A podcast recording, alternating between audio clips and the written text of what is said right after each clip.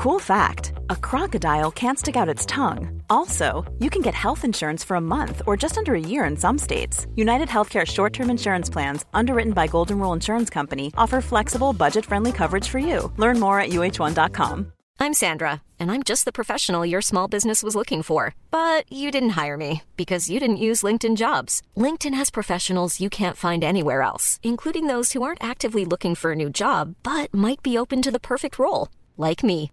In a given month, over 70% of LinkedIn users don't visit other leading job sites. So if you're not looking on LinkedIn, you'll miss out on great candidates like Sandra. Start hiring professionals like a professional. Post your free job on linkedin.com/people today. Louis.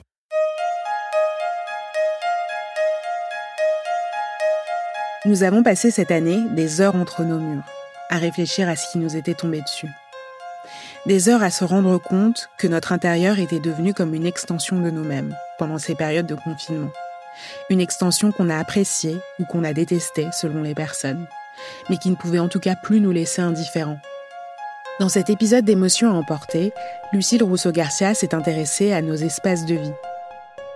Elle s'est demandé en quoi ils pouvaient avoir un impact sur notre santé mentale, dans une période comme celle qu'on connaît en ce moment et pourquoi la décoration et l'aménagement ne sont en fait pas des domaines aussi superficiels qu'on aurait pu le penser? Je m'appelle Cyrielle Bedu, bienvenue dans Émotions emportées.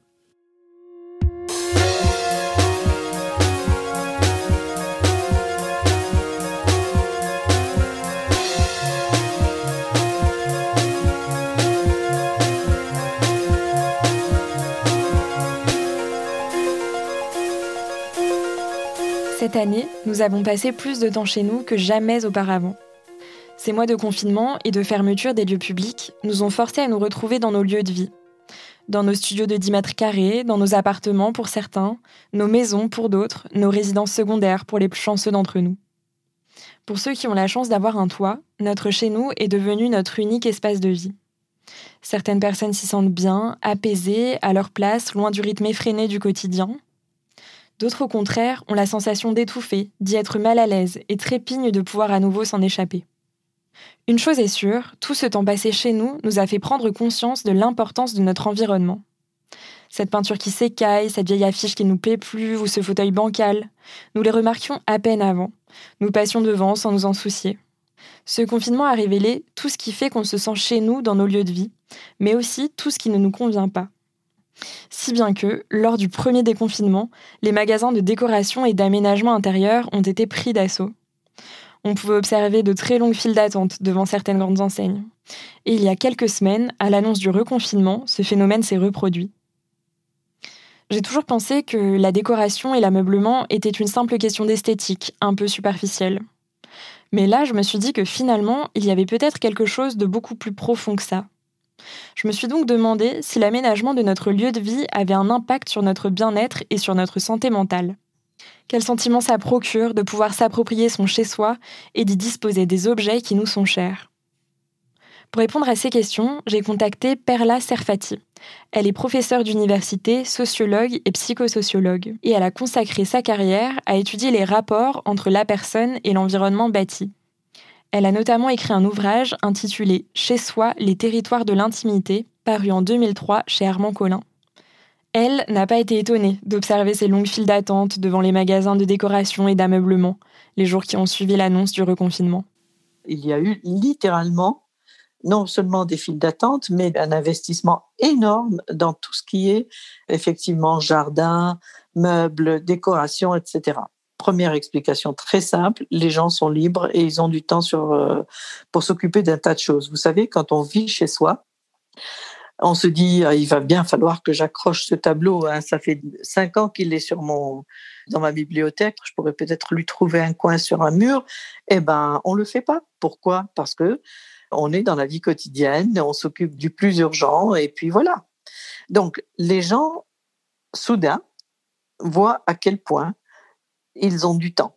Mais il y a plus, c'est que les gens s'aperçoivent à quel point la maison les soutient quand il n'y a pas d'autre alternative. Si ce phénomène ne l'a pas surprise, c'est parce que Perla Serfati a consacré sa carrière à étudier les liens que l'on entretient avec nos lieux de vie. Elle a même participé au développement d'une nouvelle discipline, la psychologie environnementale. La psychologie environnementale étudie les relations entre un espace occupé et ses occupants, entre la façon dont est agencée une maison, un hôpital, une prison, une école, et le comportement de ceux qui y vivent. C'est une discipline qui croise les grilles de lecture de la psychologie, de la sociologie, de l'architecture, de la psychanalyse et de l'urbanisme pour étudier des questions qui ne lui appartiennent qu'à elle. J'ai donc demandé à Perla Serfati si la psychologie environnementale avait établi un lien clair entre l'aménagement de nos lieux de vie et notre niveau de bien-être. L'aménagement lui-même soulève effectivement des questions de spatialité, des questions qui ont rapport avec les qualités d'un espace. Par exemple, le fait qu'un espace soit lumineux ou pas, un espace ample ou trop étroit, etc. Donc il existe une littérature importante là-dessus et sa caractéristique, c'est qu'elle est très nuancée. Il y a des tas de gens qui sont très contents dans une maison entièrement aménagée par un décorateur. Mais pourquoi? Parce que justement, le décorateur leur donne un environnement, une espèce d'écrin qui leur ressemble, mais qui ressemble surtout à une partie d'eux-mêmes.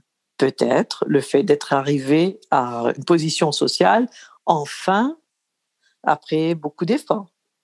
Nous, les citoyens lambda. Nous bricolons, euh, on rêve d'une table design et finalement on, va chez Ikea, on achète quelque chose à 100 sous. On voudrait bien un beau canapé italien avec un cuir qui vraiment, etc. Puis finalement, qu'est-ce qu'on fait? On va chiner quelque part un vide-grenier, puis on achète un vieux canapé parce qu'on bricole le chez soi. Et les gens ont l'illusion que leur maison leur ressemble, mais dans la réalité, ce qu'ils font, c'est qu'ils travaillent les détails, les, objets, les petites bricoles qui leur permettent de faire leur propre cocon et surtout un paysage familier où ils se reconnaissent. Ce que Perla Serfati m'explique, c'est donc que ce qui fait qu'on se sent bien chez soi, c'est notre capacité à vivre dans un espace qui nous ressemble. Mais c'est une idée très nouvelle. Historiquement, cette tendance à vouloir s'approprier notre lieu de vie et à faire en sorte qu'il nous ressemble n'a pas toujours existé. De nos jours, tous ces arrangements sont considérés comme des arrangements qui doivent donner lieu à une appropriation par les habitants. C'est-à-dire que l'habitant, il veut pouvoir agir sur son environnement pour que son environnement, lui, soit propre et une fois qu'il lui est propre, il a l'impression de s'y reconnaître. Ça, c'est très différent du passé où, en général, quand on voulait avoir un signe de statut, on essayait d'avoir tout ce que les autres avaient, les gens de la même catégorie socio-professionnelle ou de la même catégorie sociale. De nos jours, c'est très, très différent. Tout le monde veut du soi dans la maison. Ce phénomène, dont parle Perla Serfati, qui fait qu'aujourd'hui la majorité d'entre nous a besoin de vivre dans un lieu qui lui ressemble, serait le fruit de plusieurs processus historiques. Et le premier grand changement a lieu au XIXe siècle. Historiquement, les sociétés étaient très pauvres. Il y avait une immense majorité de gens pauvres et puis une infime minorité de gens qui disposaient de, de biens. Le résultat, c'est que faire quelque chose qui vous ressemble était un privilège de riches, un privilège de puissants ça n'est que quand les sociétés, en particulier les sociétés occidentales, ont commencé à s'enrichir que les gens ont eu les moyens de enfin commencer à faire quelque chose qui était le privilège des plus riches. En parallèle de cet enrichissement global de nos sociétés occidentales, un processus d'individualisation a accéléré la donne en encourageant les individus à s'approprier leurs espaces de vie. Historiquement, on vivait non pas en tant que sujet qu'individu, on vivait dans le cadre d'une appartenance. Une appartenance religieuse, une appartenance euh, souvent culturelle, enfin des fois c'était identique, bref, on, on naissait ce qu'on était et on mourait ce qu'on était. Quand les gens commençaient à avoir des moyens, leur ambition, c'était de ressembler aux voisins quand vous allez aujourd'hui en Normandie ou en Alsace et que vous voyez des villages entiers avec un style de maison, hein, les colombages par exemple de l'Alsace, eh bien pourquoi est-ce qu'on a tout ça? C'est parce que chacun voulait manifester son appartenance à un groupe et partager l'identité du voisin. Par exemple, en Alsace, l'étoile de David correspondait souvent à un métier de vigneron. Les gens se manifestaient par des symboles qui étaient des symboles qui étaient, par exemple, des symboles d'appartenance à des, à des professions ou à des statuts. Donc, il y, y avait beaucoup de choses.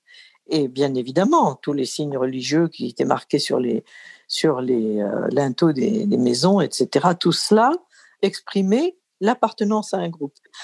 L'individualisation progressive des sociétés a détaché les individus de leurs origines. En plus du phénomène d'enrichissement global du 19e siècle et de celui d'individualisation dont vient de parler Perla Serfati, un dernier facteur explique le fait que l'on cherche autant à ce que nos lieux de vie nous ressemblent aujourd'hui. C'est l'importance que notre société donne aux objets. Nous sommes devenus une société où les objets jouent un rôle énorme. Donc, euh, les objets permettent des appropriations faciles à la fin du 19e siècle, l'objet est rentré dans la maison et la maison est devenue un espace de consommation des objets et d'une manière générale de consommation. C'est lié au fait que avec euh, les sociétés industrielles, le modèle d'aspiration des gens des classes ouvrières, c'était la petite bourgeoisie. De son côté, la bourgeoisie aisée, tous ces gens-là qui avaient de l'argent, eh bien, ils voulaient que le monde ouvrier sorte de sa misère, tout en l'exploitant d'ailleurs. On n'en est pas à une contradiction près. Mais ce qui, était important, c'est que le modèle d'aspiration, c'était de sortir de, de cette euh, misère noire pour devenir un petit bourgeois. En même temps, parce qu'il y a eu industrialisation et possibilité de fabriquer des objets en série à des prix moindres, il y a eu des, capitaines d'industrie, mais aussi des commerçants qui ont inventé des concepts de vente tout à fait nouveaux. Hein, le, bon marché, la samaritaine, au bonheur des dames. Au bonheur des dames, c'est le nom du grand magasin qui sert de décor à un roman d'Émile Zola, paru en 1883, qui porte le même nom.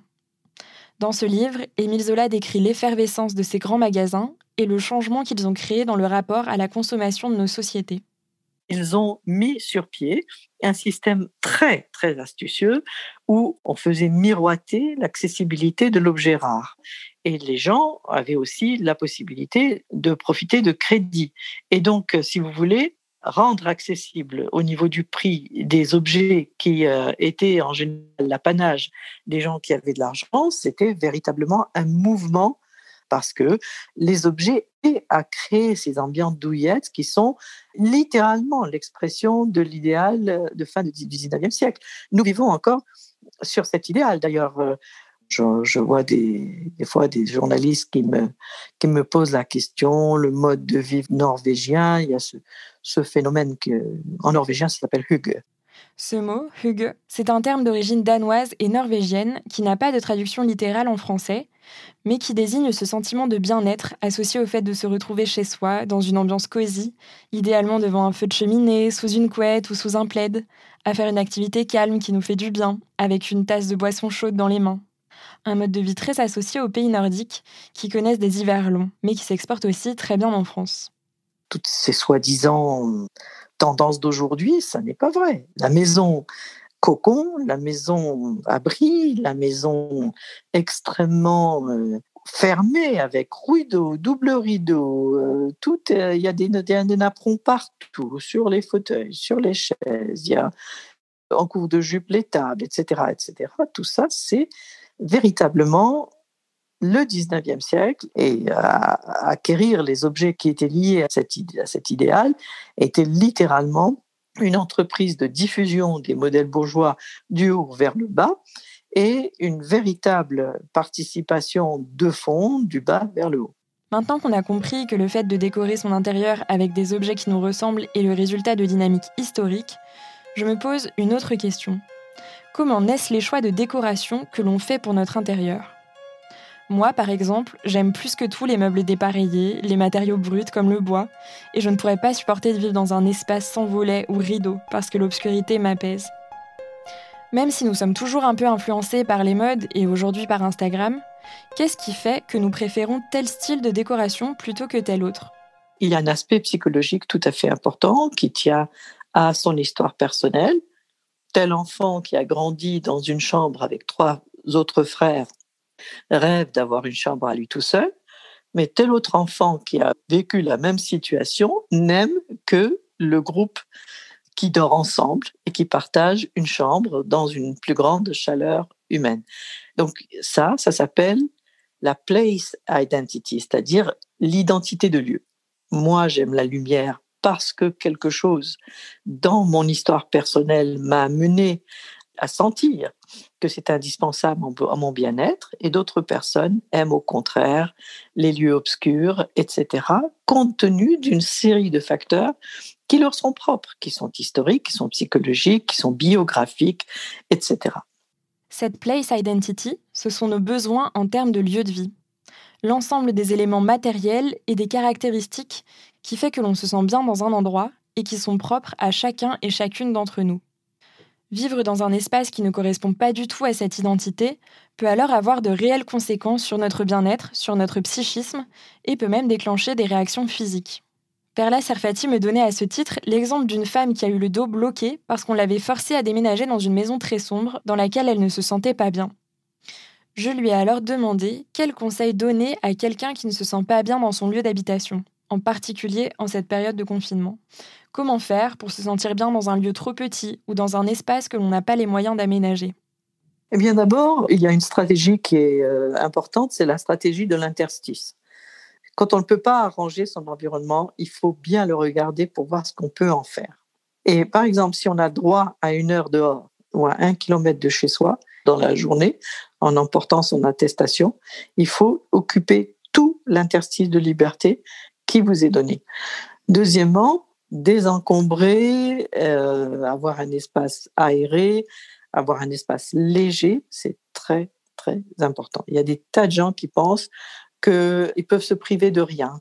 C'est totalement illusoire. Toute la psychologie des objets montre à quel point on peut vivre avec moins. Et quand on est à l'étroit, vivre avec moins est une grande aide. Le confinement est peut-être le moment idéal pour réfléchir à quels sont nos besoins, notre place identity, comme le dit Perla Serfati. C'est peut-être pour ça qu'inconsciemment, tous les gens se sont rués dans les magasins de décoration et d'aménagement, après le premier confinement et avant le second. Ils décorent leur chez eux, non pas pour épater leurs amis de passage, mais par besoin profond d'avoir un lieu qui leur ressemble, et de pouvoir s'y retrouver au cours d'une période incertaine et angoissante.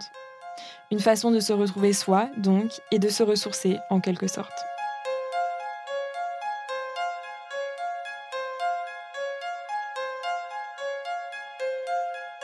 Vous venez d'écouter Émotion à emporter. Lucille Rousseau-Garcia a fait cet épisode. Jean-Baptiste Bonnet s'est occupé de la réalisation et du mixage et Nicolas Degélis a composé la musique. À bientôt!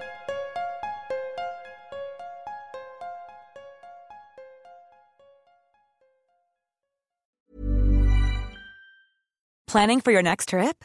Elevate your travel style with Quince. Quince has all the jet setting essentials you'll want for your next getaway, like European linen, premium luggage options, buttery soft Italian leather bags, and so much more. And is all priced at 50 to 80% less than similar brands. Plus, Quince only works with factories that use safe and ethical manufacturing practices. Pack your bags with high-quality essentials you'll be wearing for vacations to come with Quince. Go to quince.com/pack for free shipping and 365-day returns.